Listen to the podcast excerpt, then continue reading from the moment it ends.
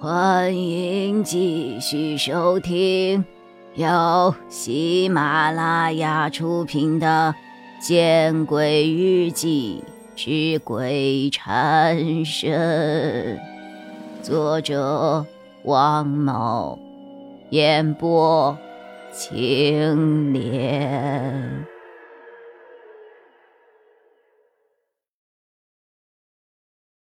可是。当我再次回到座位旁时，我却发现那个灵牌正安然的立在我的座位上。足年二字的下面又多了五个小字：二零一四年。我强忍着惊叫的欲望。我再一次的拿起了灵牌，走出饭馆外面，用尽我全身最大的力道，将这个该死的灵牌扔入了饭馆门口那为了招揽顾客而建的古井之中。滚开，破玩意儿！哼！我的手松开灵牌的那一刹那，我的口中发泄般的大喊。我听到了灵牌落入井水中所发出来的溅起水花的声音。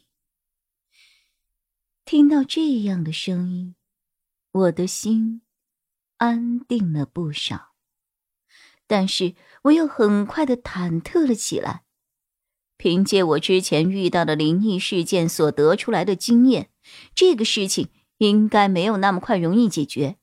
或许这后面还有什么更为恐怖的事情等着我。我无比的紧张。我摸了摸口袋，手机。我低下头，我心中想着，我倒要看看一个手机怎么变成灵牌的全过程。然而，当我慢慢的。将手机从口袋中掏出来的时候，却没有任何的变化。我的手机依旧是我的手机。以前总听人说，鬼喜欢吓唬胆小的人，遇到胆大的人却没有办法。看来这些话。很有道理。我一面让手机与自己的视线平行，不让它离开我的视线，一面再次走进了饭馆。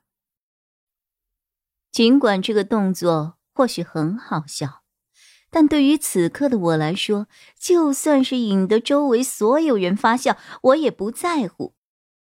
有本事！你在众目睽睽之下把手机变成灵牌呀！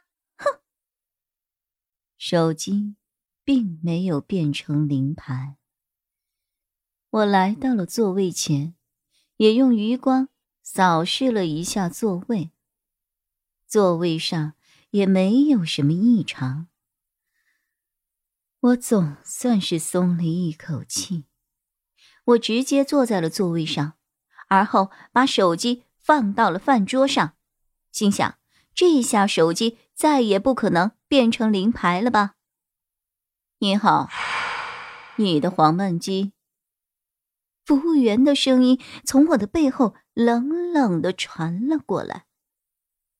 我瞥了服务员一眼，见他的手上拿着一个装满鸡肉的焖锅，我终于把内心的紧张。都放下了。或许那个该死的灵牌已经沉入了井底了吧？我对服务员说了一声谢谢，换来了服务员的一声轻笑。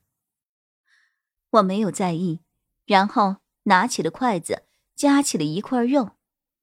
正当我要把肉送进嘴里的时候，却发现焖锅里有一个。白色的小脚露了出来，尽管只是一个脚，却让我心惊胆战，让我有一种不好的预感让我的精神几乎崩溃。我把夹在筷子上的肉又放入了碗中，随即缓缓的夹住了那个角，慢慢的往上提。正是那一块白色的灵牌。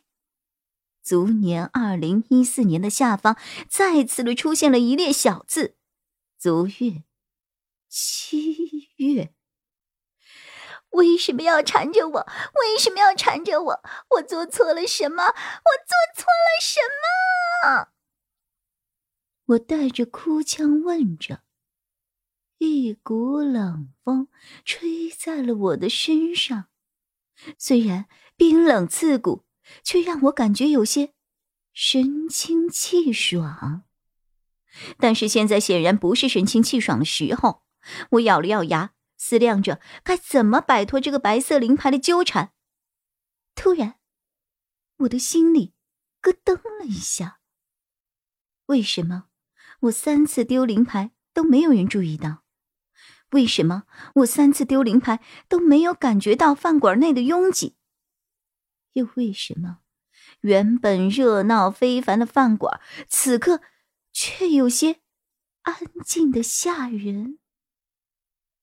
带着这些疑惑，我抬起了头来，看了看四周。下一刻，我近乎疯狂的带着委屈的情绪，大喊着。啊为什么要这样？为什么要这样对我？为什么？因为此刻我的周围已不再是那个小饭馆，而是一个正在施工的工地。我的周围被冷冽无比的寒风充斥着。我仔细的观察了一下。发现这个废弃的工地似乎在一个小山丘上。这，或许是我的梦吧，我这样想着。我这半个月做了好几次的噩梦，但是每一次的梦似乎都是为了告诉我什么，所以，我渐渐的不再害怕了。本集播讲完毕。你关注了吗？还没有？那，你转头看看身后。